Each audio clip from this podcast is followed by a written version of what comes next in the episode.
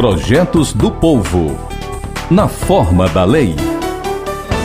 As encenações da Paixão de Cristo, espalhadas pelo Brasil, fazem parte do calendário religioso e turístico da Semana Santa. O tradicional espetáculo de Nova Jerusalém, a cidade-teatro de 100 mil metros quadrados, localizada no município de Brejo da Madre de Deus, no agreste pernambucano, é o mais famoso de todos. O número de encenações cresce a cada ano, gerando mais emprego e renda nesse nicho do mercado cultural.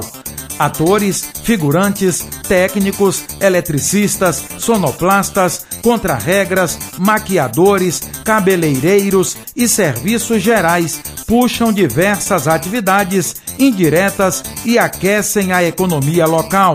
Duas encenações realizadas na região metropolitana de Fortaleza estão incluídas no calendário oficial de eventos do estado do Ceará, a partir de projetos de lei do ex-deputado Walter Cavalcante, aprovados na Assembleia Legislativa. Primeiro, o projeto de lei 16.292-17, publicado no Diário Oficial do dia 27 de julho de 2017, incluiu no calendário a premiada encenação da Paixão de Cristo de Pacajus. Já o projeto de lei 16.338-17, publicado no Diário Oficial do dia 19 de setembro de 2017, subscrito pelos ex-deputados Elmano de Freitas, Fernanda Pessoa e Roberto Mesquita, incluiu a tradicional encenação da Paixão de Cristo de Pacatuba. Antes desses dois reconhecimentos da Alesse,